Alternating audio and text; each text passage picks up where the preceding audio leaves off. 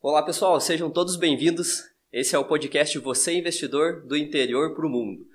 Lembrando que é do interior porque nós somos do interior de Santa Catarina. E aqui nesse podcast você vai aprender sobre muito, sobre educação financeira, sobre economia e principalmente sobre os investimentos, não é mesmo, Cleiton? É isso mesmo, pessoal. O objetivo do podcast, como foi explicado no episódio 1, é ser uma conversa aqui com erros de gravação, né? Vai ter palavras erradas, enfim, mas o objetivo é, é que seja uma conversa franca para que vocês entendam né, a nossa opinião sobre investimentos. Então, no primeiro podcast foi comentado sobre a taxa Selic, e agora nesse segundo episódio nós vamos falar sobre a questão dos investimentos ruins que tanto levam as pessoas a não conseguir independência financeira ou não conseguir construir patrimônio pelo modo que é montado o sistema brasileiro, né? Exatamente. Então, hoje nós vamos entrar nesse assunto que é sobre, como você mesmo falou, os investimentos ruins, né? Então, quando, o que, que o brasileiro vai atrás, né, quando ele pensa em investir? A primeira coisa, né? Mas antes de a gente começar nesse assunto a fundo, né, nós vamos falar um pouquinho sobre as instituições financeiras que mais lucram por conta dos investimentos ruins que o brasileiro acaba fazendo, né? É isso mesmo. É, se falando no Brasil, né, o que, que mais dá dinheiro? Né? Não é nem o petróleo, não é nem o minério, né, que é o caso tanto da Vale quanto da Petrobras. O que mais dá lucro líquido é banco, né? Então, se falando do sistema financeiro brasileiro, ele foi algo que foi sempre é, financiou a grande classe, né, as grandes empresas, as pessoas com influência e parece que sempre ele dificultou, né, ou desfavoreceu, podemos falar assim, as pessoas de níveis um pouco mais baixos, que seriam, no caso, a classe trabalhadora, por exemplo. E o porquê que isso acontece? Por causa da, das altas taxas de juros né, que sempre nós tivemos no nosso país. É, todo mundo que depende de banco sabe muito bem, nós vamos comentar muito específico cada investimento, sobre investimentos que não ajudam em nada você a construir patrimônio. Né? Na verdade, eles são investimentos que vão atrapalhar a tua vida financeira, mas é, eles são é, vendidos, né? ou seja, eles são ofertados como uma solução e, na verdade, não, não são tão boas assim. Né? Exato. É, então, se você até acredita né, que é, muitas pessoas acreditam que o lucro dos bancos vem somente dos, da, do cartão de crédito, do crédito pessoal, dos financiamentos, né? A maioria, porque os juros mais altos são cobrados aí, vem daí sim, né? Então os lucros têm, os bancos, desculpas, têm, têm lucrado em torno de 20, acima de 20 bilhões ano, né? Os bancos têm lucrado. E boa parte disso também são dos investimentos oferecidos à população, né? Então a pessoa quando pensa às vezes em investir, ela acaba indo direto para o banco aí, e, e não somente para fazer financiamentos, né? mas para fazer investimentos. Então, a lucratividade bancária ela vem muito dessa parte financeira de, de fazer empréstimos, financiamentos, mas também muito dos investimentos ruins por conta do pouco juro que ela paga ao, ao cliente, né? E o tanto do dinheiro, parte desse dinheiro que está sendo investido fica para ela. É, e se falando até quando ela paga, né? Porque tem alguns investimentos que, por incrível que pareça, eles não pagam absolutamente nada para quem está guardando dinheiro, né? Exato. Então, para você entender como realmente o sistema ele foi muito bem montado, você percebe que nenhuma instituição tenta se levantar é, para seguir um movimento contrário, né? Para seguir na contramão. Exato. Todas elas seguem exatamente no mesmo sentido, cobrando as taxas de juros muito próxima. É, agora, por exemplo, começou aí uma guerra para quem é, cobra a taxa de financiamento imobiliário mais baixo. Bradesco está cobrando, parece 7%, Santander está oferecendo quanto? 6,99%. Então você veja que ninguém surge para realmente colocar algo novo no mercado e mudar o padrão. É sempre essa, é sempre essa briguinha entre os bancos de décimo, né? Um paga 90% do CDI, o outro vai lá e paga 92% do CDI, mas nenhum chega e revoluciona, né? Se falando dos bancos tradicionais. Agora nós começamos a perceber essa quebra de padrão com a entrada dos bancos digitais, né? Então os bancos Exato. digitais já entram nessa pegada é, é, sem cobrar nenhum tipo de tarifa, nenhum tipo de anuidade, com é, investimentos rendendo um pouco acima da média comparado a bancos tradicionais. Então bancos é, digitais estão quebrando esse padrão, enquanto bancos tradicionais é, nós percebemos que nunca aconteceu. Então, ou seja, quase que sempre foi um cartel, podemos falar assim, que todos são concorrentes, mas ao mesmo tempo são amigos para manter esse juro alto, para manter a lucratividade alta e todos ganharem, né? É. Acho que até algo que vale ressaltar aqui, que foi o assunto do nosso podcast passado, a, sobre a taxa Selic, né? Quando se fala principalmente em, em, financiamentos, até a gente pode fazer um podcast futuramente sobre isso, né? Sobre é, produtos de, de empréstimo de financiamentos bancários. Eles utilizam, continuam utilizando a taxa Selic, tipo, quase 10 vezes mais alta, 5, 6 vezes mais alta, né? Não, ou seja, a taxa Selic está em 2,25%, né? Para quem não sabe, a taxa Selic é a taxa que baliza todos os investimentos e financiamentos que nós temos no país. Mas quando se trata de investimentos, né, eles são os primeiros a baixar a rentabilidade que vai ser oferecida ao cliente, né? Ou seja, é instantâneo, né? instantâneo rentabilidade né? que é o que sai do é. bolso do banco, ele diminui Exato. na hora. Foi feito até um estudo, né, que acredito que se eu não me engano, da a taxa Selic ela já está em 2,25%, mas as taxas de financiamento ainda estão lá em 10%, taxas de empréstimo de crédito pessoal, né? Então, ou seja, não estão acompanhando essas quedas que a gente está vendo aí na taxa Selic. Mas o investimento, como você falou, né? Saiu a notícia do Copom que a taxa foi reduzida nos investimentos que vai ser, que vai ser passada a rentabilidade para o cliente, é cortado na hora. Né? Aonde o cliente ganha é a taxa 2,25, aonde o, o banco ganha a taxa é bem mais alta, né? Exato. né? Então é isso aí, a brasa sempre é puxada para o lado do assado do banco, né? Podemos falar assim. Outra questão, pessoal, então, que nós queremos também trazer para vocês, antes de nós entrarmos nos produtos específicos, que são produtos ruins de investimento, seria essa questão da cultura né, do brasileiro. Porque, de certo modo, se nós formos analisar o Brasil como um todo, ele foi um país que nunca teve muita concorrência no sistema bancário e quanto mais o tempo passa, ao invés dessa concorrência aumentar, na verdade diminui, se falando em grandes conglomerados financeiros, né? E até outros bancos já tentaram vir para o Brasil trazer uma nova cultura e não conseguiram, né? O Santander é um case que está dando certo, né? Que acabou vindo e está conseguindo se fixar no Brasil, mas ele não está dando certo porque tentou implementar um mercado novo. Ele deu certo porque ele se adaptou ao mercado brasileiro e também está ganhando dinheiro como os outros bancos, né? Então, Exatamente. ele acabou se adaptando ao sistema capitalista brasileiro. Mas no ponto que eu quero chegar, eu já vou passar aqui para o Eduardo, é, na questão da cultura que desde pequeno, né? É, nós fomos é, educados que o lugar de você deixar o teu dinheiro é no banco, a pessoa que vai auxiliar você né, a, a, investir melhor vai ser o seu gerente do seu banco, que quem sabe nesse banco já vem da tua família, teu pai tinha conta nesse banco, passou para você, e aí a pessoa acaba mantendo porque conhece, né? Mas eu, eu queria que o Eduardo comentasse um pouquinho sobre isso, sobre essa questão da cultura, é, que todo mundo às vezes tem a mentalidade correta, algumas pessoas, de como investir, mas aí vão, quem sabe, buscar no local que não seja assim tão indicado, né? O que, que você tem para falar sobre isso? É isso mesmo. Eu acredito que aí nós temos dois extremos, né, Cleiton? Porque nós temos, é, nós temos dois tipos de pessoas quando, ela, quando elas têm a, a cultura da banca, bancária. Primeiro, são aquelas pessoas que não guardam dinheiro, né? Que estão sempre endividadas. Os deficitários, né? Exatamente. Essa parte das pessoas que não guardam dinheiro, que estão sempre endividadas e que estão sempre atrás de novos empréstimos e novos financiamentos para conseguir manter uma vida, é, levar a sua vida, né? Manter uma vida, não dá para dizer organizada, porque quando você está com dívidas é difícil você levar uma vida organizada, né? Mas então nós temos aí esse primeiro tipo de pessoa. E aí nós temos o segundo tipo de pessoa, que é quando ela entende a importância de guardar dinheiro, né? Que é, é uma pessoa poupadora. que ela se torna, exatamente, ela se torna uma poupadora, né? Então, ela se torna uma poupadora e ela começa a acumular dinheiro, né? Ela começa a acumular o seu patrimônio, guardar. E ela tem aquele estalo, né? E, assim, que ela pensa, está na hora de eu dar um valor maior, um, uma atenção maior para o meu dinheiro, né? Eu vou atrás de mais rentabilidade, né?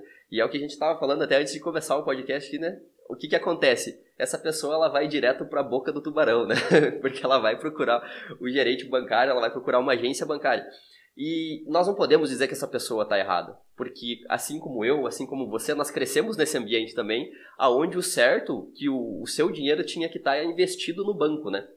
Então, você aprende que você tem que guardar o seu dinheiro na poupança e quando você é, quer se tornar um investidor, você vai lá e fala com o seu gerente, né? Para saber as melhores opções do mercado para colocar o seu dinheiro. Né? E aí mora um grande perigo, né? É, exato. Os bancos, podemos falar que até então, principalmente até os últimos cinco anos, até 2015, praticamente que os bancos eram considerados aí, os, o Google dos investimentos, né? Ou seja, se você queria buscar alguma coisa diferenciada, algum fundo, alguma modo de, de melhorar a rentabilidade do seu dinheiro, você, a primeira coisa que vinha na tua cabeça era ir sentar e tomar um café com o gerente e conversar. E aí é o que o Eduardo falou, né? O gerente ele é cobrado, nós já vamos entrar nesses produtos financeiros, mas muitas vezes o gerente ele é cobrado para vender produtos que tragam lucro para o banco. E se traz lucro para o banco, quer dizer que o dinheiro está indo para o banco e não para você, né? Então, são investimentos que podemos falar nem devem ser chamados de investimento, eles acabam sendo produtos bancários, né? Produtos ali financeiros e é dessa forma que o banco lucra tanto. Então, o ideal, pessoal, nesse início então desse podcast nós entendemos, né, que como o sistema financeiro é montado, né, que os bancos acabam ganhando mais dinheiro do que petrolíferas e tudo mais. Nós entendemos que também, se falando do Brasil, isso acaba sendo algo cultural, porque o sistema se organizou dessa forma, tendo uma baixa concorrência, todos eles é, compartilhando e concordando em diminuir taxa de juros. Você percebe que nenhum banco segue na contramão do outro, todos eles seguem na mesma linha, é, reduzindo décimos de uma taxa de juro para chamar a tua atenção, ou seja, brigando por migalhas, né? Nunca nenhum pega, não, financiamento imobiliário conosco aqui vai ser 4% ao ano. Isso é revolução do mercado, mas você nunca vai ver um banco tradicional fazendo isso porque ele vai estar tá rasgando dinheiro se ele fizer, né? Exato. Então eles vão brigando nessas migalhas. Então isso se, é, se acabou formando no Brasil essa cultura, tanto na questão de bancos quanto na questão de como as pessoas pensam na hora de guardar, que seria uma, um poupador, né? Ou seja, a pessoa se especializou em uma no seu profissionalmente, ela é um ótimo profissional, ela não teve tempo para estudar sobre o mercado financeiro e ela automaticamente confia num banco que ela sempre viu, né? Você acha que uma pessoa de início ela concorda de investir numa corretora digital que ela nunca ouviu na vida ou investir no banco que toda vez que ela vai passar na avenida, no centro da cidade dela, enfim, é, no, no, caminho da casa dela, ela vê aquela agência bancária, né? Então, isso traz uma sensação de segurança. Só que aí o sistema faz com que o teu dinheiro não renda para você e acaba rendendo, né? Para a instituição. Para a instituição. Exato. Ah, e algo legal até que você citou, isso acontecia bastante antigamente no, no sentido de você ir no banco para tomar um café com o gerente, né? Então, isso, isso era a, o que acontecia. O cliente ele se sentia acomodado, ele se sentia em casa, né? Porque ele chegava na agência bancária, o gerente abraçava ele, né? Não, vamos conversar aqui. Que que, que você precisa hoje, né? Ele dizia, não, eu quero, eu tô com um bom dinheiro aqui guardado na poupança, mas eu sei que tem investimento no banco e eu quero colocar nesses investimentos para ter uma rentabilidade maior, né? E daí voltamos a isso que a gente já falou, que é onde começa o, o banco ganhar mais do que o cliente, né? Sempre, né? Nunca vai ser, ser o contrário. E, para a gente dar o próximo passo aqui, nós separamos, né, Cleiton, os produtos financeiros né, oferecidos pelas instituições bancárias, né? Porque não tem como a gente chamar de investimento, né? para nós aqui é algo complicado. Mas assim, então para começar, pessoal, a gente separou é, cinco tipos e mais um bônus, né? Para falar para vocês sobre esses tipos de produtos financeiros que o banco oferece ao cliente quando ele procura uma agência bancária. E começando por um deles, nós vamos começar dos é, que teriam uma. O menos pior. O menos assim. pior, essa seria até o termo a ser usado, o menos pior, né? Que é o fundo de ações, né, Cleiton? Exato, pessoal. Por que, que então o fundo de ações ele acaba entrando como o menos pior? Porque o fundo de ações, como o próprio nome diz, você não encontra só em bancos tradicionais, você também encontra em corretoras, mas normalmente se falando em bancos tradicionais e são fundos antigos, eles vão ter algo que é, acaba o banco ganhando muito dinheiro, que é a famosa taxa de administração.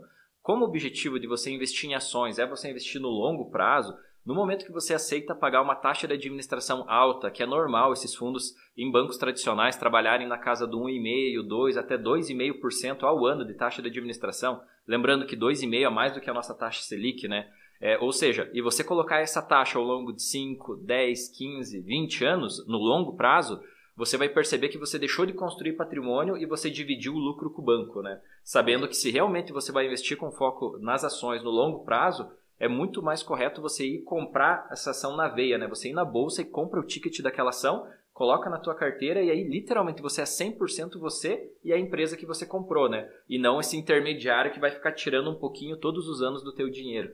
Então, o, o, fundo de, nós já vamos entrar nos pontos, né, que o fundo de investimento em ação ele é ruim, mas o principal seria isso, seria a taxa de administração e normalmente essas taxas são maiores nos bancos tradicionais. Lembrando que também é, em corretoras existem fundos de investimento que também não são tão bons assim. Existem fundos mais famosos, que são mais atualizados, mais modernos, podemos falar assim, que entregam um histórico de rentabilidade justo, né? Mas você vai ver que acaba sendo a minoria comparado à maioria, né? Então não dá para é, não dá para a gente é, generalizar que são todos bons, mas também nós não podemos generalizar que são todos ruins, mas acabam sendo bons a, a minoria e não a maioria, né? Exato.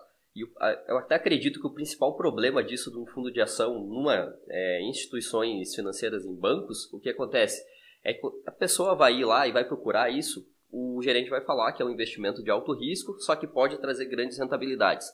E o problema do, do investidor iniciante, né, da pessoa que está procurando esse investimento pela primeira vez, é que ele vai se ater à palavra alta rentabilidade, não vai se ater ao alto risco. Né?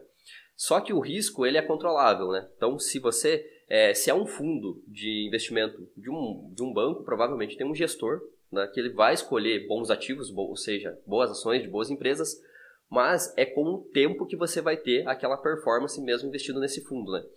E o que, que acontece na maioria dos casos é que a pessoa começa a investir nesse fundo e aí ele começa a oscilar e geralmente no curto prazo você tem grandes oscilações, seja né, negativas ou positivas. Então a pessoa vai lá ver um dia, ah, eu tô rico, outro dia eu tô pobre, um dia eu tô rico, eu tô pobre, né? Tem esse e a pessoa não entende, né, que aquilo são oscilações do que estão acontecendo, né, num curto espaço de tempo, né, e que o foco tem que ser lá no longo prazo. O problema disso é o mesmo problema que investir é, em fundos por corretoras, né? Você não participa da lucratividade das empresas, né? Você só vai participar da rentabilidade. E aí, como você falou, quando você escolhe fundos de ações ainda por instituições bancárias, geralmente as taxas de performance e taxas de administração são bem mais altas. Né? É isso mesmo. E listando os motivos que tornam fundos de investimento em ações não, não que não tornam ele bons investimentos, ótimos investimentos, nós podemos considerar primeiro, então, taxa de administração, segundo seria a taxa de performance, o terceiro seria o tempo que você vai demorar para ter acesso a esse dinheiro, que é a liquidez, né? Tem fundos de ações que demoram até 20 dias para você sacar teu dinheiro, sabendo que se você comprar ações direto na bolsa são dois dias de liquidez, né? Enquanto no fundo pode chegar até 20 dias. E o porquê dessa demora? Porque o fundo, como ele tem vários cotistas, vários investidores, se todos eles entrarem solicitando resgate, o gestor, né, ele tem um tempo para programar esses resgates. Ele não precisa sair é, aí louco vendendo ações, ele programa nesses 20 dias para ele fazer o fluxo de caixa correto dos resgates do fundo. Mas perceba que, pô, se você pedir agora, só daqui 20 dias você vai ver a cor do teu dinheiro. Então, esse é um ponto negativo a liquidez. liquidez. E sem contar também o IR, né? Porque no momento que você compra ações direto na bolsa, você tem a isenção de 20 mil reais se você vender, né, pessoa física, menos do que 20 mil no mês. Enquanto Exato. no fundo de investimento em ações, é, qualquer valor sobre o lucro vai tributar 15%, né? A instituição vai fazer todo o processo lá de pagamento, mas você não tem essa isenção dos 20 mil, então você é penalizado nisso. Porque você buscou investir em ações, mas você não tem esse benefício de vender menos do que 20 mil, sendo isento de qualquer, eh, de qualquer percentual de lucro. Se você ganhou 10%, 20%, 50% de lucro. Não tem isenção. Você, até 20 mil, direto na bolsa, você tem isenção. isenção. No fundo, é 15% sobre qualquer lucro, né? Sem isenção, exato. Então, esses são os pontos que nós gostaríamos de citar né, a respeito dos fundos de ações.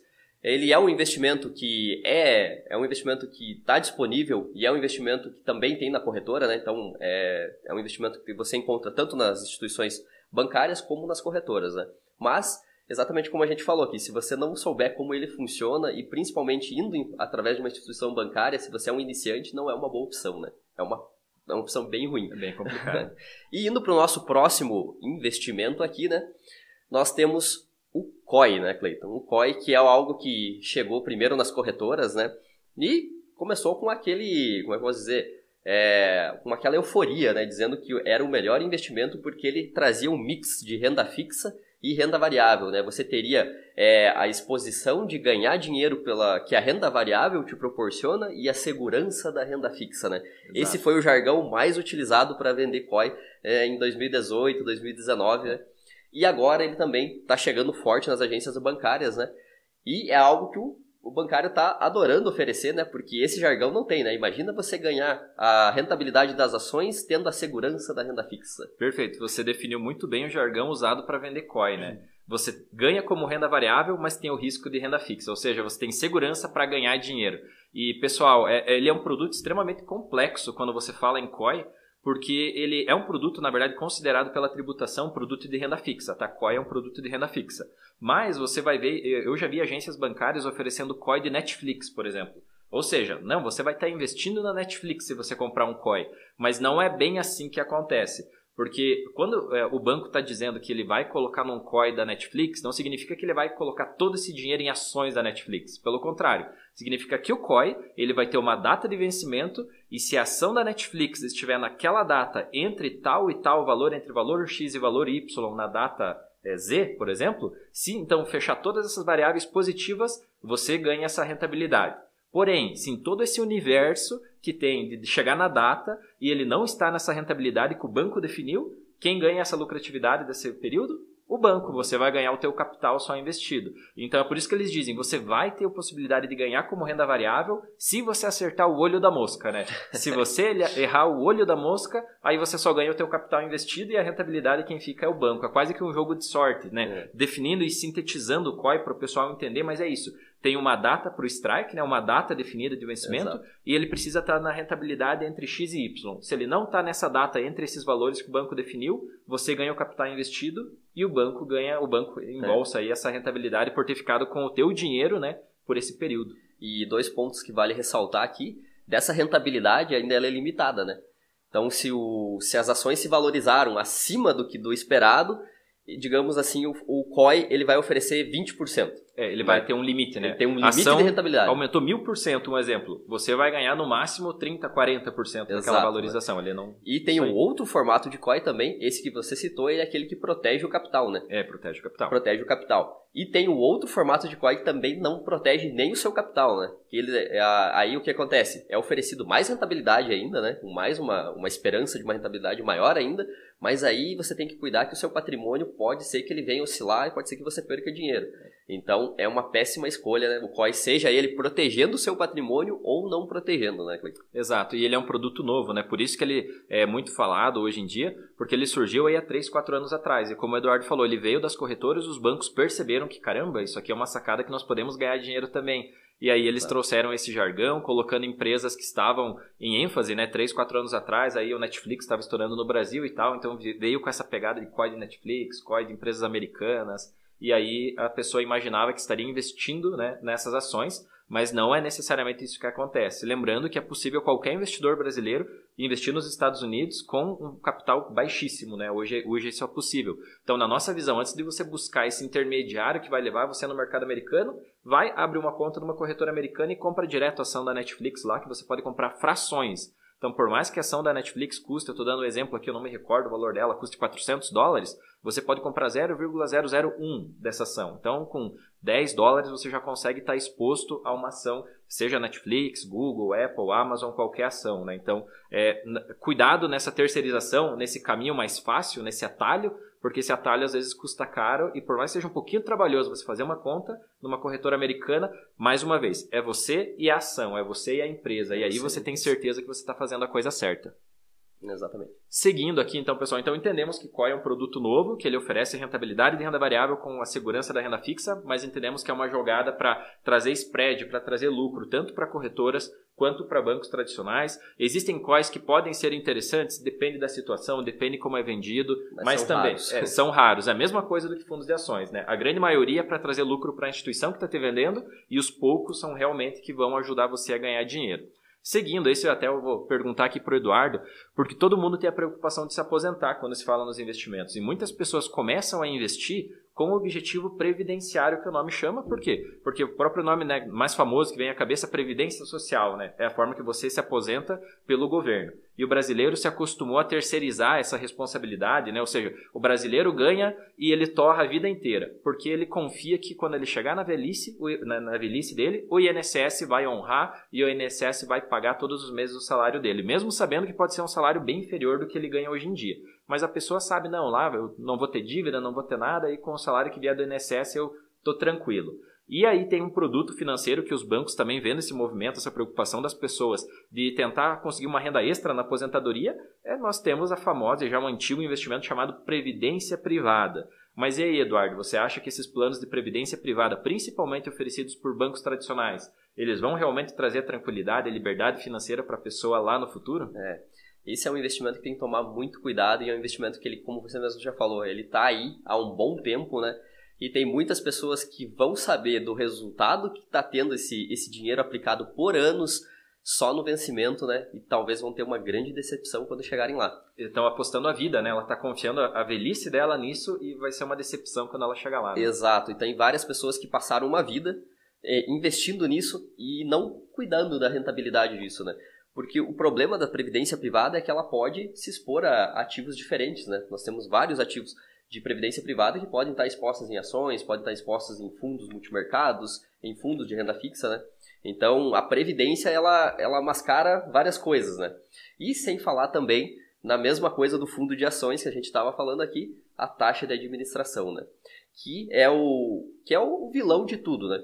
além de ser, às vezes, até aquela previdência que ela está colocando o seu dinheiro em, em, ativos ruins, né, tem uma taxa de administração gigante ali, comendo o seu dinheiro todo ano, todo ano, e você está lá colocando o seu dinheiro, o seu suado dinheirinho, acreditando que em 20, em 25 anos você vai ter uma bolada para sacar lá. E no final das contas, quando você vai resgatar, se você fizesse as contas e tivesse deixado o dinheiro na poupança ainda por cima, teria rendido mais que a própria previdência privada. Né? E é isso que é o grande vilão, porque você vai na, na numa agência bancária per, perguntar, pedir sobre previdência privada, porque você tá com o pensamento correto, né? É aquilo que a gente falou da cultura, né? Você tá com o pensamento de buscar uma assessoria para você ter uma, uma, Exato, um uma aposentadoria melhor, um conforto melhor lá na velhice. Você é um poupador, você tá disposto a guardar parte do teu dinheiro, só que você foi buscar auxílio, quem sabe, no é. local que não é o melhor local, né? Exato, né? E aqui vale relembrar, né? Nós estamos dizendo que o banco ele é o, o, a pior pessoa que existe, né? mas ele é uma empresa. Ele é uma instituição que ela precisa gerar lucro, ela precisa ganhar dinheiro. Assim como o negócio que você abre, né? Todo negócio que você abre, a, o objetivo é que gere lucros e que cresça. Então, ele é uma, uma, uma instituição que ele te ajuda em partes, né? Mas muito minimamente. Mas o foco dele é ter lucro para ele mesmo, né? Então, voltando até o assunto aqui da Previdência, esse que é um, um, a maior ilusão que acabou se criando, né? Que as previdências privadas é o melhor investimento de uma agência bancária. Então, até muitas pessoas dizem que, ah, eu não vou para uma corretora para investir em ações, ou não vou para uma corretora para investir em renda fixa de lá, porque eu só faço previdência privada. Eu só invisto em previdência privada e eu conheço o meu gerente, eu conheço o banco, meu banco. o meu banco aqui, então tá tudo certo, eu estou colocando aqui. Infelizmente, na maioria dos casos, tá? Grandes casos, o que, que acontece? No final das contas, quando você chegar lá daqui 20, 25 anos, o seu dinheiro que vai estar tá lá vai ser algo muito próximo, se não estiver perdendo para poupança, né? Vai ser algo muito próximo. Por quê? A, é o que a gente sempre fala, né? A folha que vem para você assinar da, da Previdência Privada tá lá que a rentabilidade é tal, mas geralmente a taxa de, de administração não é algo que é muito focado e falado para você, né? É, exato até essa questão, lembrando que, tem, como o Eduardo falou, existem vários planos de previdência privada, Exato. existem vários planos para você programar até a tributação da previdência privada. Então, sim, alguns planos eles acabam ajudando a pessoa até a deduzir parte do imposto de renda dela e podem ser sim interessantes para essa pessoa, porque ela está montando uma previdência para ter um conforto no futuro e ela consegue aproveitar todos os anos né, deduzindo esse valor do imposto de renda dela. Mas lembrando, não são todas as pessoas que fazem o modelo de declaração completo de imposto de renda. Então, ou seja, já acaba selecionando muito público que esse investimento acaba sendo realmente bom e que a pessoa vai ter incentivos fiscais, podemos chamar assim, para ela se aproveitar realmente 100% desse produto financeiro que seria a previdência privada. Então, nós não podemos fazer a exceção de algumas pessoas se tornar a regra para todo mundo, né? Exato. né? Então, ou seja, para algumas pessoas, planos de previdência podem ser muito bom, ela pode deduzir parte do imposto de renda dela, mas é para algumas pessoas. Para outras, como é vendido normalmente aquele plano de previdência que você começa com 100 reais por mês, 150 por mês, que são planos baixinhos, né, de fácil acesso, esses planos eles têm, ainda mais falando em planos um pouco mais antigos, de 5 anos para trás, é taxa é, de administração, ele pode ter taxa de performance, ele tem a questão da taxa de entrada, entrada. do fundo, é, que é a taxa de carregamento, taxa de descarregamento, de saída. Tem várias taxas envolvendo. Lógico, planos de previdência mais novos, eles não têm esse, esses números, né? Eles acabam tendo uma taxa de administração um pouco mais atual e não tem taxa de entrada nem taxa de saída a partir de um período. Ficou dois anos, ele não cobra. Então, ele, eles estão se atualizando. Mas ainda assim, o exemplo de uma aluna nossa do treinamento Academia de Investidores, ela tinha um plano de previdência com um bom capital investido e que cobrava dela 2,5% ao ano de taxa de administração e era um fundo de previdência renda fixa que naquele momento já estava rendendo a nossa nova taxa Selic de 2,25. E como eu estava comentando, então a previdência privada dessa aluna do Academia de Investidores, é, ela, ele era um plano de previdência de renda fixa, que ele tinha a meta de render a nossa nova taxa Selic hoje 2,25% ao ano, e ele tinha uma taxa de administração de 2,5% ao ano. Então perceba como está fora isso, né? Você ter um plano de previdência que tem objetivo e meta, ele é passivo, né? Que ele vai Exato. render 2,25% e ele cobra 2,5% de taxa de administração. E tanto que na primeira conversa que essa aluna foi ter com a gerente, a gerente do banco já comentou que poderia reduzir para 1,5% a taxa de administração, como se ela estivesse fazendo um favor para essa pessoa. Sabendo que, pessoal, como que você cobra, você promete 2,25 de rentabilidade e ainda assim vai cobrar 1,5 e antes você cobrava mais do que a própria rentabilidade. E isso acontece com muitos fundos de previdência que têm bilhões investidos, não são nem milhões, são bilhões investidos. Exato. E isso acontece porque são pessoas que já começaram seus planos há alguns anos atrás, e não perceberam que elas deveriam já portabilizar e ir para planos mais atualizados, com taxas menores, com menos é, taxa aí de carregamento, como eu falei, e tudo mais, né? Para que ela migrasse para ela fugir dessa armadilha, né? Porque há 10 anos atrás, há 5 anos atrás, nós tínhamos uma taxa Selic um pouco diferente do que tem agora. Então, essa diferença de investimentos de renda fixa nos últimos 5 anos tornou um investimento de 5 anos atrás é, é, parado no tempo, algo muito antigo, né? Algo que ficou, é, que não condiz mais com a nossa realidade. Então, essa pessoa às vezes tem que migrar esse investimento para ela fugir, né? Para ela pelo menos ter a rentabilidade básica que uma poupança vai ter, né? Nesse caso, essa aluna estava tendo uma rentabilidade inferior à poupança desde 2015 naquele plano de previdência. Ou seja, Exato. cinco anos, se ela tivesse, ao invés de estar tá pagando uma previdência privada, ela estivesse guardando na poupança, ela estaria ganhando mais dinheiro do que na previdência que ela estava. O que vale até frisar aqui ressaltar algo que você acabou de falar. Esses planos mais antigos, o que, que acontece? Por exemplo, 2014, 2015 ali, nós estávamos, 2016, né? A nossa taxa Selic estava altíssima, né? Chegando a bater 14,25% ao ano, né? Qualquer investimento de renda fixa estava rendendo isso. E aí, as instituições financeiras, o que elas faziam? Ah, elas ofereciam né, essa rentabilidade aí, só que com uma taxa de administração de em torno de 4% ao ano. Só que se você não for até a sua instituição reclamar disso, que para ver como isso tá, para ver se está tudo certo, o que acontece? A taxa Selic foi baixando, mas a taxa de administração que você assinou lá naquela época lá que você contratou foi aquele ficando, plano, né? ela foi ficando. E pode ser, tá? Não, a gente não está dizendo aqui que toda a verdade é absoluta, né? Pode ser que até hoje, com 2,25% de rentabilidade, né? Porque vai acompanhando, você esteja pagando ainda 4% de administração. Isso. É, quando chega num ponto, eles não deixam é, ficar tão escancarado. Eles é, acabam eles, reduzindo. Eles diminuem, né? Eles diminuem. Mas nesse caso, ela estava. É, no caso dessa aluna, ainda assim, a taxa de administração era maior do que a taxa que estava proposta de rentabilidade do fundo, né? Exato. Então, claro que tem vários. Uh, a gente está falando aqui de um caso extremo, né? Que é muito raro de acontecer. Mas que é totalmente possível da sua rentabilidade ela está muito inferior do que era para ser contratada. Por quê? Porque a taxa Selic ela vem sendo corrigida, caindo, né? E a taxa de administração, provavelmente, ela não vem sendo corrigida na mesma velocidade. Né? Isso mesmo. Beleza, pessoal. Então, né, previdência privada também liga muito o sinal de alerta. O nome é bonito, mas o objetivo que nós sabemos é trazer lucro para as instituições, porque elas têm várias formas de rentabilizar isso, né? Exato. Então, quem sabe vale a pena você ir para é. direto fazer investimentos, exemplo, o Tesouro Selic, o Tesouro IPCA, né, seria o mais é, indicado. Até como você citou prazo. antes, é, pessoas que entendem do benefício que uma previdência pode trazer, né, como o plano PGBL, né, Isso. que tem essa redução do, do imposto de renda, vale a pena até ter esse investimento se ela entender como funciona, né, e provavelmente se ela souber escolher esse plano através de uma corretora, porque aí existem opções bem melhores e que mostram no que esse plano previdenciário vai estar fazendo seus investimentos. Né? Exato. Pessoal, agora chegamos aqui num dos grandes vilões que realmente é a grande maioria do dinheiro que é investido nos bancos tradicionais, que são fundos que têm um nome bonito, né? Fundo Onyx, Fundo Ruby, Fundo Gold, Platinum, Silver, são vários nomes que são dados a esses Diamante. fundos. Diamond, Diamante, vários nomes. Mas enfim, são fundos de investimento em renda fixa dos bancos tradicionais. Então, se é um fundo passivo de renda fixa, ele vai ter o objetivo render a taxa Selic, que é 2,25. Mas aí, acontece muito nesses fundos, porque nesses fundos ele é diferente de uma previdência que você pode sacar a qualquer momento, né? Ele é aquele fundo normalmente com resgate automático, né? Aquele que fica é. rendendo automático na tua conta, e se você ir no débito no final de semana no restaurante, você passa, ele deduz automático daquele fundo. Em resumo, quanto mais facilidades você tem em acessar esses fundos de investimento, normalmente pior investimento ele é. E até eu vou passar a palavra aqui para o Eduardo para ele dar a opinião dele sobre os fundos de investimento de renda fixa, né, que é os fundos DI dos bancos tradicionais. Exato. O que, que, você acha disso? É, então, falando desse, desse tipo de fundo, é, em relação à previdência privada, a previdência privada pode ter vários tipos de fundos de investimento dentro dela. Né? Então, pode investir em vários mercados, em vários ativos. Já o fundo de renda fixa, ele é o mais vendido para o cliente, por quê? Porque ele demonstra segurança, né? Então, seu cliente vai colocar o seu dinheiro ali com a promessa de render mais do que a poupança, né? É claro, com essa promessa. E com 100% de proteção, né? E outra coisa que vale citar, como você falou, a liquidez é bem baixa também, né? Então tem prazos para você deixar o seu, o seu dinheiro ali, ou se não... É bem alta, né, a é, liquidez. Exato. Ah, isso, desculpa, falei o contrário. É, a liquidez é bem alta, né? Porque, como você mesmo citou, você pode deixar o dinheiro na conta e ele ser automaticamente investido no fundo, né?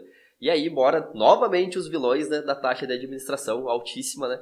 Porque o fundo vai acompanhar a Selic, ou talvez nem acompanhe a Selic, né? Porque o mais tradicional de quando você vai em agências tradicionais, em bancos tradicionais, o que, que acontece?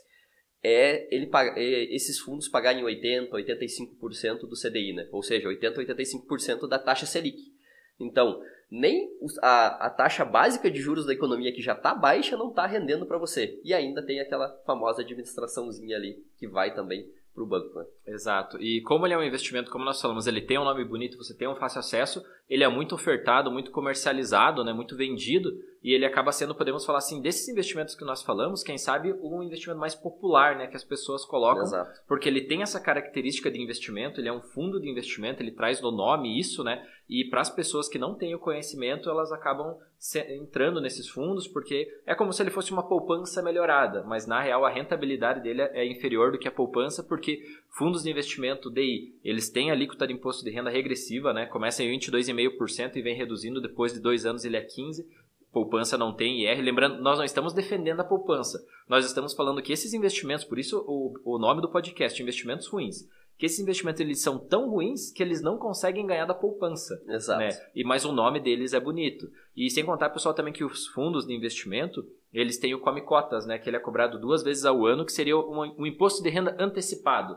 E se você deixar teu dinheiro num longo tempo investido nesses fundos, também, além da taxa de administração, esse imposto antecipado faz com que não, não tenha a mágica dos juros compostos, né? No investimento uhum. nesse fundo, e você vai chegar lá daqui 5, 6, 10 anos, se você confiou num fundo desses DI, e você vai ver que ele não rendeu, por quê? Porque ele teve IR no resgate, ele teve IR antecipado com cotas, e além de tudo ele teve taxa de administração que veio martelando, e muitas vezes esse fundo nem superou 100% do CDI, que exemplo, você tem um Tesouro Selic que vai chegar muito próximo a isso, tem bancos digitais que pagam 100% do CDI, até alguns bancos tradicionais estão tentando atualizar e trazendo CDBs que paguem 100% do CDI. Mas perceba que esses fundos vão continuar porque eles são aquele ganha-pão garantido dos bancos, né? É, exato. É, outra coisa que vale ressaltar até, porque você falou disso no sentido do Come Cotas, o, que, que é o Come Cotas e por que, que ele tem, é que os fundos de renda fixa eles não têm vencimento, né? Então você coloca o seu dinheiro lá, então a instituição bancária, a instituição financeira ali, ela não vai saber quando que você vai resgatar. Então por isso tem esse come cotas, como você mesmo citou, de é, é duas vezes ao ano. Duas vezes ao ano, né, de seis em seis meses, para cobrar o imposto de renda como exemplo. Ah, você não vai resgatar, mas o, o imposto eu vou recolher para mandar para o governo, né? Exato. Então por isso que tem esse esse chamado come cotas, tá? Porque ele vai comendo ali da rentabilidade do seu fundo. Né? E lembrando, né, pessoal, se você for investir em um fundo de renda fixa, um fundo de investimento em renda fixa, você tem várias opções, tanto em bancos tradicionais quanto em corretoras, que você consegue comprar direto aquela dívida de um banco, né? Você consegue, ou você consegue emprestar para o banco esse dinheiro, que é um exemplo, um CDB, você vai encontrar CDB 100% de CDI, que vai render muito próximo à taxa Selic. Você tem o Tesouro Selic, que o nome diz ele rende a taxa Selic. Ele vai render um pouquinho menos porque ele tem lá a taxa de custódia da B3, mas é uma opção que normalmente rende muito mais do que fundos de investimento né, DI. Então, Exato. por esse motivo, perceba que o fundo de investimento DI, normalmente, se ele é passivo, ele perde para poupança, ele perde para CDBs, ele perde para Tesouro Selic. Então, por esse motivo, nós enquadramos ele como um investimento ruim. Exato, e um dos piores. Né? Um dos piores, é, exato. É, até a nossa conversa aqui, eu me lembrei, nós, nós não listamos um investimento, mas dá só para a gente falar superficial aqui, que também é oferecido dentro da instituição bancária, que são os CDBs, né? Exato. E quando você investe por um banco tradicional, o CDB geralmente ele não rende 100% do CDI, Exato. né? Você tem que ver quanto ele é indexado, né? Porque Exato. É, é, o CDB de tal banco ele é muito bom, ele é confiável porque o banco é bom. Tá, mas quanto rende esse CDB? Porque o banco tem a liberdade de cobrar desde 80% do CDI até te pagar 110% do CDI, né? Exato. É, ele é livre para escolher a rentabilidade do quanto ele vai te pagar. E normalmente é essa pergunta que as pessoas não sabem fazer, né? É. E geralmente só, são, só são oferecidas às pessoas é, não, eu tenho um CDBzinho aqui do banco, eu tenho um CDB bom aqui, né? Liquidez diária. Liquidez então. diária, você pode sacar quando você quiser, rentabilidade melhor que a poupança, né? Porque a poupança ela rende 70% da Selic, né? Aí a pessoa te oferece um CDB que rende 85% da Selic, né? Ou seja, 85% do CDI. Só que tem imposto de renda, né? Então tem várias é, coisas mascaradas aí que tem que cuidar. Então também se você é um investidor de CDB de um banco tradicional, não custa nada ir na, na sua agência bancária, né, no seu banco e ver quanto está rendendo isso. Isso serve também para previdência e para fundos de renda fixa. Né? Todos, né? Na verdade, todos os investimentos que nós falamos, você tem que saber quanto eles rendem, né? É. Desde um fundo de investimento em ações, uma previdência privada, um fundo de renda fixa, é, se você não sabe quanto o teu investimento está rendendo, muito provável que você vai estar tá, é, no investimento ruim é, porque é, foi vendido para você sem precisar te explicar isso. Então, eles podem pode ter, ofert, pode ter sido ofertado a você um investimento com uma rentabilidade muito baixa, porque foi focado no nome do investimento e não em quanto ele rende. E aí provavelmente foi ofertado e vendido para você o que Exato. mais o banco ganha e não mais o que você ganha. Né? Isso mesmo. E agora chegamos ao, na, na nossa visão, na nossa percepção, né, Cleiton, ao pior investimento que você pode ter dentro de uma instituição, é, né? Porque tem um ainda que nós vamos citar que, é, que ele é um fora bônus, da instituição. Né? É fora, esse é um né? bônus, porque esse quem investir, né, é, é, loucura, mas tem muita gente que investe. Né? Exato, né? né? Mas produto bancário esse é o pior. Dos certeza. produtos bancários esse é o pior, né? E é um que é muito oferecido a você, você quando a gente falar aqui, você vai dizer, meu Deus, eu tenho um desse, né? Porque é muito, é muito padrão que várias pessoas já tenham, é, pelo menos uma vez na vida, passado por isso, né? Então, e esse investimento, ele é a investimento, né? Ele, esse produto, produto bancário, bancário ele nada mais é que a capitalização, tá? Então, né, Cleiton, você que já foi um gerente bancário, né, no, no, antigamente, o que, que você tem a dizer sobre é, capitalização? Exato. Pessoal, título de capitalização, quem sabe é o carro-chefe que traz lucratividade para os bancos. Então, todos os gerentes, eles têm o objetivo e o foco é, de vender esse produto porque ele rentabiliza muito as carteiras, muito as agências bancárias. E para quem não sabe como é estruturado o sistema bancário, ele é muito bem estruturado. Porque o gerente precisa defender a carteira dele para dar uma rentabilidade X, a soma dessas rentabilidades dos gerentes é, traz a rentabilidade para a agência bancária, que quem é medido aí não é mais o gerente de contas, é o gerente geral. Então o gerente geral cuida para que os gerentes sejam extremamente produtivos para ele livrar o emprego dele. A partir do gerente geral, então a agência dá um número que ela concorre com várias outras agências, normalmente de uma regional, de uma diretoria. E aí, se essa agência, mesmo tendo vários é, gerentes trabalhando bem, mas ela fica na pior colocada, isso coloca toda essa agência em evidência, por mais que ela esteja 100%. Por quê? Porque tem agências fazendo 200, 300, 400%. Então a agência que faz 100 se torna pior mesmo fazendo o dever de casa. E ainda assim essas pessoas ficam com o emprego em risco. Então, o sistema bancário ele foi montado no backstage dele, né, depois, é, atrás das cortinas, muito bem é, montado para trazer lucro para o banco. Porque mesmo quem está entregando o resultado, se o do lado entregou um resultado maior, significa que ele é ruim. Então ele precisa dar um jeito de não só entregar o 100%, ele precisa entregar mais do que o 100%. Exato. Isso faz com que os bancos não tenham limite de lucratividades, né? Porque o sistema é feito assim. Aí, como eu falei, dessa diretoria ela concorre com outra diretoria, que esse estado concorre com outro estado, e aí é premiado o melhor estado, a melhor diretoria, a melhor agência, o melhor gerente, e aí todo mundo quer ganhar esse prêmio, né? Então aí a, a ideia, o pensamento é vender produto que traz rentabilidade para quem? Para o banco, banco, né? Para o banco. Exato. E o título de capitalização é um produto que eh, faz esse papel, porque a pessoa vai investir seu dinheiro com a promessa, né? É, e são, existem alguns sorteios, mas é uma possibilidade, possibilidade bem pequena de você ganhar, de você ganhar um prêmio, seja um carro, uma viagem, algum prêmio em dinheiro, e você vai deixar o teu dinheiro para o banco aí dois anos, três anos, até cinco anos, né? E isso pode ser um aporte único, ou seja, 10 mil reais eu não sei o que fazer. Vai lá e faz um título de capitalização para vencer em 36 meses. Ou eu vou guardar 50 reais por mês. Vai lá e faz um título de capitalização que todos os meses vai cobrar 50 reais da tua conta. O problema, não rende nada, porque normalmente ele está atrelado à taxa TR, que já está zerada há mais do que 3 anos, né? Então ele é um fundo que ele, literalmente ele vai devolver o dinheiro que você colocou sem nenhuma tipo. correção monetária, né? Exato. É, e outro fato de como ele é oferecido, vale ressaltar também aqui, como você mesmo citou, é o prêmio, né? Que ele tem um prêmio. Então, acho que ele, para a maioria das pessoas, ele é oferecido da, da seguinte forma: olha, eu tenho uma capitalização aqui. Se você é uma pessoa que tem dificuldade de guardar dinheiro, a gente pode gerar aqui várias é, prestações para você, né? Imagina que você está pagando um carro que no final o dinheiro volta para você. Eu já vi esse, esse merchan, esse marketing ser usado, né? E ainda você corre toda semana, né? Concorre, né? Toda semana a chance de, como você mesmo falou, de ter ser sorteado para uma viagem, ser sorteado um carro, né? Então, acho que isso é muitas vezes oferecido e a pessoa acaba ah, entrando na tentação daquilo porque, ah, eu não consigo guardar dinheiro, eu não consigo ir lá na poupança e colocar dinheiro todos os meses. Agora, se eu tiver um boleto para pagar, se eu, eu tiver pago. uma prestação, eu pago, né? E isso é oferecido e as pessoas acreditam que isso é algo vantajoso. Só que elas estão lá pagando, né, todos os meses, né, porque elas fazem ah, um título de capitalização lá de um determinado valor, e quando terminar, elas recebem todo o dinheiro de volta. Então isso motiva elas, elas ficam felizes porque elas têm aquela obrigação de pagar, né? para lá no final resgatar. Só que o problema, vai resgatar sem nada de rentabilidade, como você mesmo citou, não tem, não está atrelada a TR que já está zerada desde agosto 2017. de setembro de 2017, né? É, então é zero, não está protegendo da inflação, então os 100 reais que, que hoje compram determinadas coisas, daqui a 5, 6 anos, que é o, o prazo de vencimento desse título de capitalização, não vão, não vão ser mais os, 100, os mesmos 100 reais, né? não nós, vão comprar as mesmas coisas. Não vão né? comprar as mesmas coisas, porque nós temos inflação, né? Então, só que a pessoa acaba iludida por isso e acaba investindo nisso. Só que é de longe o pior tipo é. de, de investimento que tem de produto bancário para você alocar o seu dinheiro. Né? Isso é que a gente não entrou ainda no quesito que se a pessoa se arrepender na metade do caminho e quiser. Não, parei. Vamos, vamos dar um exemplo aqui hoje. É, a gente já troca a bateria, deixa eu só, vou concluir aqui. Mas dando um exemplo aqui.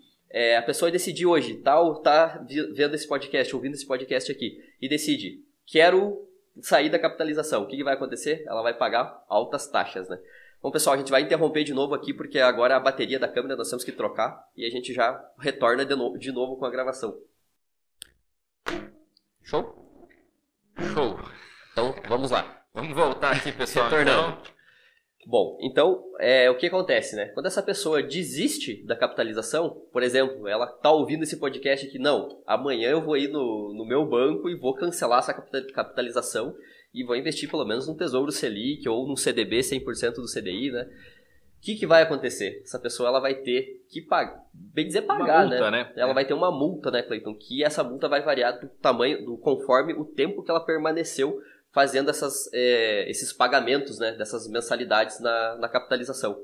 É isso aí. É, normalmente, se a pessoa resgatar até um ano, ela vai só receber 50% do capital investido. Se ela é, for mais ou menos de um ano a dois anos, ela vai receber 70%. Enfim, esse valor da multa vai diminuindo quanto mais tempo ela fica. Mas lembrando, quanto mais tempo essa pessoa fica no título de capitalização, é, mais ela está sendo, é, podemos falar assim, maltratada pelo poder da inflação, porque o dinheiro dela não está sendo corrigido.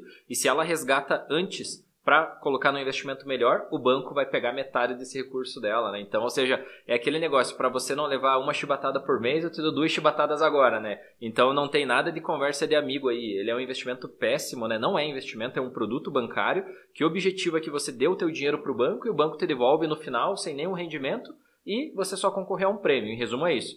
Mas você não teve ganho real e lembrando que é impossível você construir patrimônio fazendo um título de capitalização. Exato. Porque por mais que você acumule 5 mil reais, a inflação deveria, esse valor deveria estar valendo seus 5,500, 5,600 para você ter o mesmo poder de compra, né? Mas você só vai receber o valor que você guardou, né? Desde não tem nada de juros compostos, não, né? Nada de juro composto e ainda tem multa se você fazer resgate antecipado. Então, péssimo investimento. Falando de produtos bancários, esse é o pior, né? Título de capitalização, que é muito ofertado.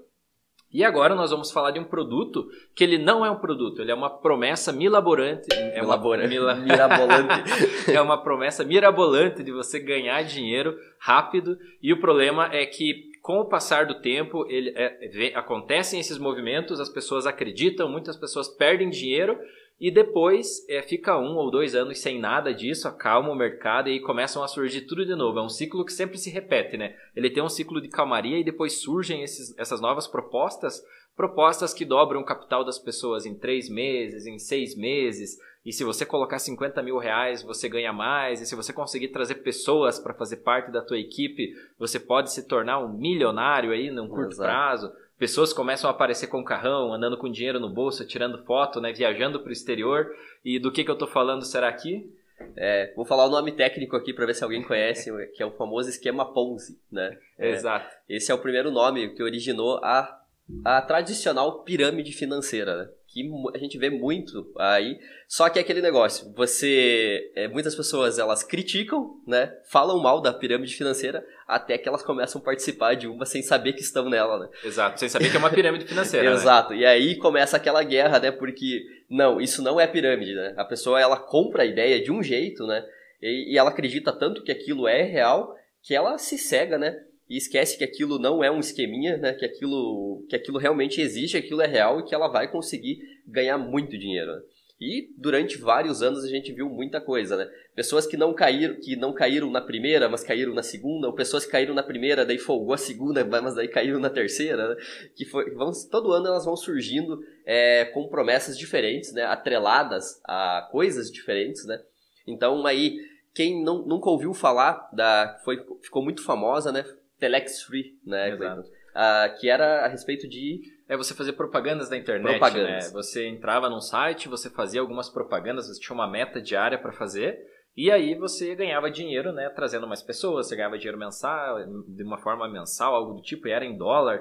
E tinha muitas pessoas que ela durou um bom tempo, essa empresa Telex Free, né? Uhum. Então, algumas pessoas conseguiram ficar bastante tempo e isso chamou atenção, porque algumas pessoas perceberam que, pô, um amigo entrou há três meses atrás e já faz três meses que ele está ganhando dinheiro, né? Eu posso também ganhar dinheiro, é um dinheiro fácil. Mas para você entrar, você não entra só com a tua mão de obra, né? Você tem que entrar com dinheiro, dinheiro. né? Aí é, é, um indício de, você, de é. ser uma pirâmide financeira, que ela Exato. só aceita você se você entrar com dinheiro e existem até planos, né? Você começa um plano pequeno, um, um plano médio, um pacote, um pacote de alto valor, né? Que aí você ganha dinheiro mais fácil ainda é um indício de pirâmide financeira. É, tem né? o pacote standard, né, que você vai ganhar 500% de rentabilidade em é. tanto tempo. o pacote é, ouro, né, e o pacote premium, né, que, que promete 1000% em seis meses, né? Exato. né? Ou, ou até por último, de tão martelado que essas pirâmides estavam sendo, né, elas prometiam dobrar o capital, né? Dobrar elas já não estavam mais com aquela rentabilidade tanto. gigante de 200, 400%, né? Elas estavam prometendo dobrar o capital, né? É. Estavam mais, é, como é que posso dizer um pouco, realistas. É, um pouco menos agressivas, assim, na, da, da, proposta, né? É. E, e aí, até eu posso citar outras ali, né? Teve a Bibon também, né? Isso, Bibon acredito que foi sistemas de segurança, né? De alarmes, alarmes né? algo do tipo, assim, que ela veio com... Então, perceba, Telex Free era um sistema de propagandas digital, né? Uhum. Bebom, um sistema de segurança que você, as pessoas poderiam instalar o alarme do carro, que eu acho que tinha monitoramento, algo do tipo é. assim. Sistema novo que iria revolucionar o mercado e as seguradoras iam até exigir que a pessoa tivesse aquele sistema que tornaria o, o seguro mais barato, né? Exato. E as, veja como a ideia vem bem estruturada, que algumas pessoas podem até acreditar, mas no final o objetivo era só pirâmide financeira entrar, quem entra paga, é. e mais pessoas precisam entrar para quem está dentro continuar ganhando dinheiro. Geralmente né? tem um, um, produto, né? Geralmente digital, né? Mas um produto insignificante ali, que, que não seja tão caro, para que as pessoas é, utilizem ele, né? Utilizem aquele produto. Ah, não, eu, eu vendo o, o negócio do alarme, né? Eu vendo e tal. Daí vem aquela proposta por trás, né? Mas se você quiser ganhar mais dinheiro, além de vender só o, o, o receptorzinho lá, né? Exato. Você pode entrar, é, você pode entrar comigo no, no, negócio, né? Porque daí eu ganho tantos por cento e se você convidar mais gente para vender você isso ganha. aqui, você ganha também.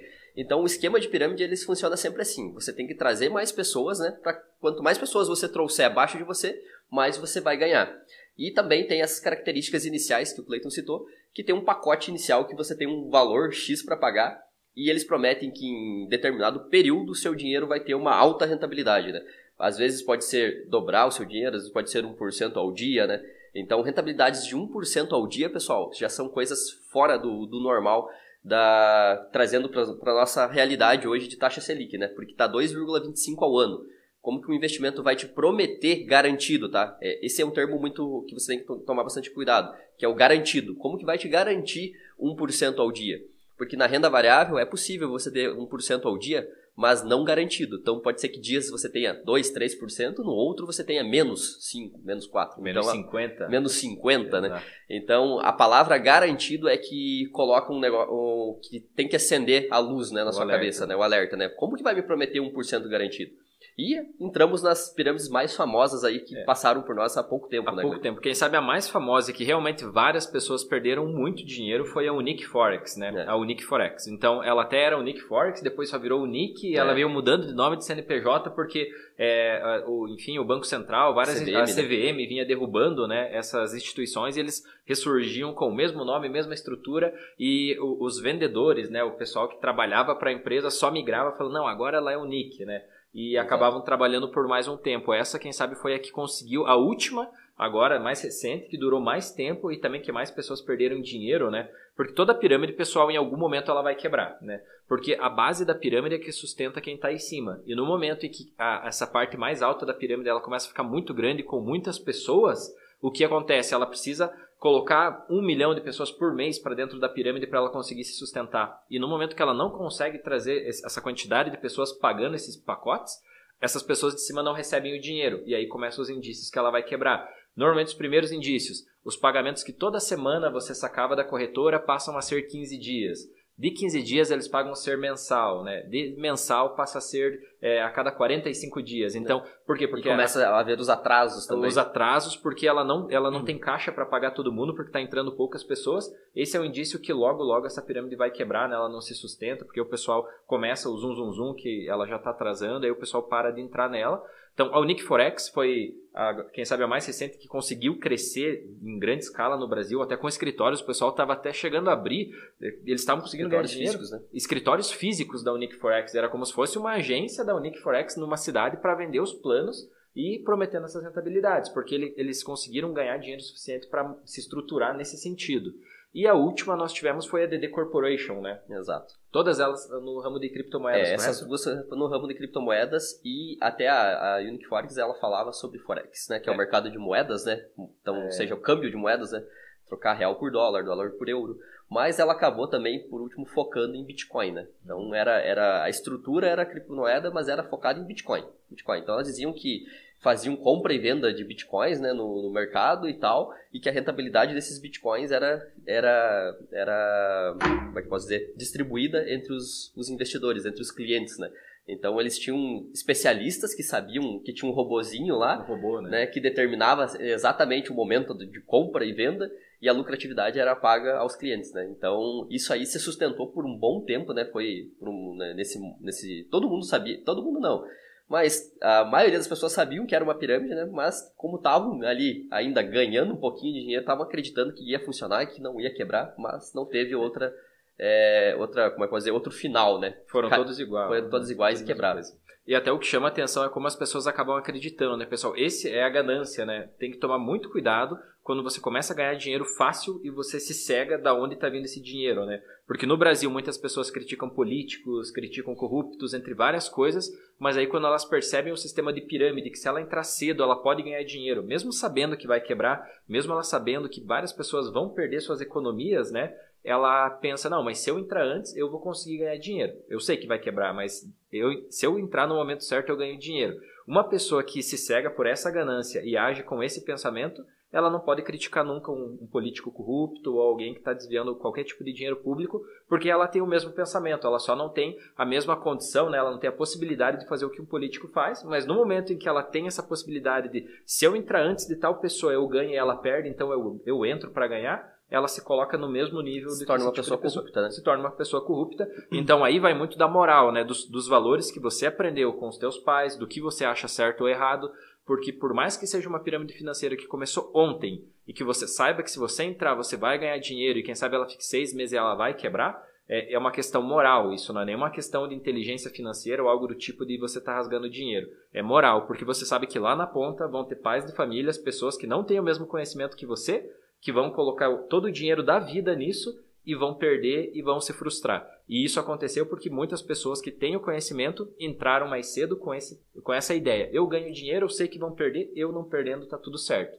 Se colocou exatamente no mesmo nível do que um político corrupto ou qualquer pessoa que se vende por dinheiro. Exato, aí já é uma cultura até totalmente diferente, né? Não é uma cultura de não saber entrar por inexperiência, entrar por falta de conhecimento, né? Já é uma cultura já de pensar em, em se beneficiar, né? Pensar, ah, eu, eu sou mais inteligente que essa pessoa, eu sei que vou ganhar um determinado período, vou estar tá ganhando, e a hora que eu ver que começar a dar os primeiros sinais, eu caio fora, né? O jeitinho, né? O jeitinho. Então tem que cuidar com isso também, porque a, se você não for íntegro, uma hora ou outra você vai entrar num esquema que não vai dar certo e você vai cair, né?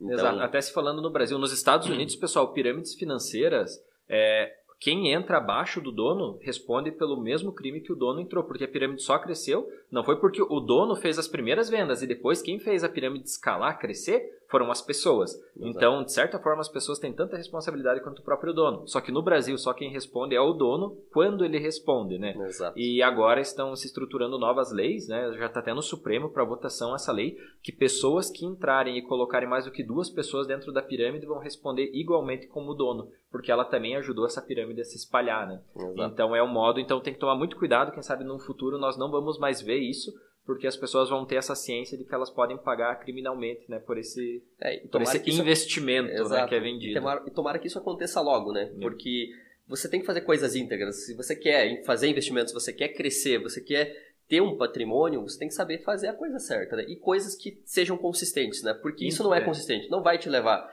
é, ganhar 50%, 10% hoje, né? Durante dois, três meses, não vão te levar a construir um patrimônio que seja tranquilo para você, né? Exato. Então, e futuramente o que pode acontecer é que você errar o momento de sair disso daí e ainda acabar perdendo, perdendo o capital dinheiro. que você tem. É. As pessoas é o pensamento, né? Elas querem correr 100 metros e não se preparam para correr uma maratona. E nos investimentos você tem que ter o pensamento de maratona, né? Você constrói Exato. patrimônio num longo período, porque aí você diminui os riscos. Mas as pessoas sempre querem achar o atalho para construir rápido e aí se expõe a esses riscos, né? É, a esses investimentos que não são investimentos, que já são considerados crimes, né? E isso pode ocasionar sérios problemas na vida financeira dela, sem contar, é, imagina você colocar aí a tua família dentro de uma pirâmide financeira e a tua família perder dinheiro, você pode perder amigos, familiares, pode ter vários problemas a, além do dinheiro, né? Então... Exatamente. Bom, e você que acompanhou esse podcast até agora, anotou todos esses investimentos, os quais a gente falou, os quais a gente citou, os quais problemas que eles podem estar trazendo para o seu dinheiro, ou seja, rentabilidade ruim, taxas ruins, né? Então, para, anota tudo isso, né? Pensa que se você está em algum desses investimentos, ainda sempre é o momento de você sair, né? Como a gente citou, tem uns aqui que eles vão te cobrar, eles vão te machucar na hora que você quiser sair desse investimento, né, Cleiton? Que na verdade não é um investimento, né? É, é um produto, né? Então, para para pensar agora no que, que você tá com o seu dinheiro, tá? O seu dinheiro está aplicado aonde, tá? Se ele está num desses, é, desses investimentos que a gente citou aqui, né? Pode ser que você esteja aí dando é, como é que eu posso dizer, o direcionamento incorreto para o seu dinheiro, né? E pode ser que você esteja perdendo dinheiro dia após dia, né? Exato. Relembrando os produtos, pessoal, fundos de investimento em ações, COI, previdência privada, fundos de renda fixa, capitalização e agora até então que nós sabemos não tem nenhuma pirâmide financeira ativa, né? Exato. Mas quem sabe daqui a alguns meses possam surgir outras pirâmides, então você já sabe, fica com o olho aberto. Mas se você está nesses produtos bancários que nós acabamos de citar, não deixa de ir na agência, você dá uma olhada qual é a rentabilidade. E se você tem um plano de previdência que está rendendo abaixo do mercado, cuidado no resgatar, porque você pode fazer a portabilidade para não pagar o imposto de renda. Né? Então a portabilidade faz mais sentido do que o saque para você não ser tributado. É isso mesmo. Então, pessoal, esse foi mais um podcast, tá? Ele vai ao ar no YouTube, no YouTube na segunda-feira. E em breve ele já vai estar disponível nas plataformas de podcast, tá? Então você vai poder acompanhar ele pelo Spotify também, tá? Isso é, é bem breve mesmo, nós já estamos resolvendo isso. Mas segunda-feira você pode acompanhar ele já no, no YouTube. É, não vai ter cortes, tá? Então você vai ver os mesmos erros, é, as mesmas erradas de palavras que nós temos aqui, tá? Você vai ver lá. Então, é, isso, essa é a nossa intenção, trazer algo natural para vocês com a nossa opinião, tá? Sem mudar as coisas, sem fazer coisas diferentes, né? Então é isso, pessoal. Esse foi o podcast Você Investidor do Interior para o Mundo e nos vemos no próximo. Até a próxima, pessoal.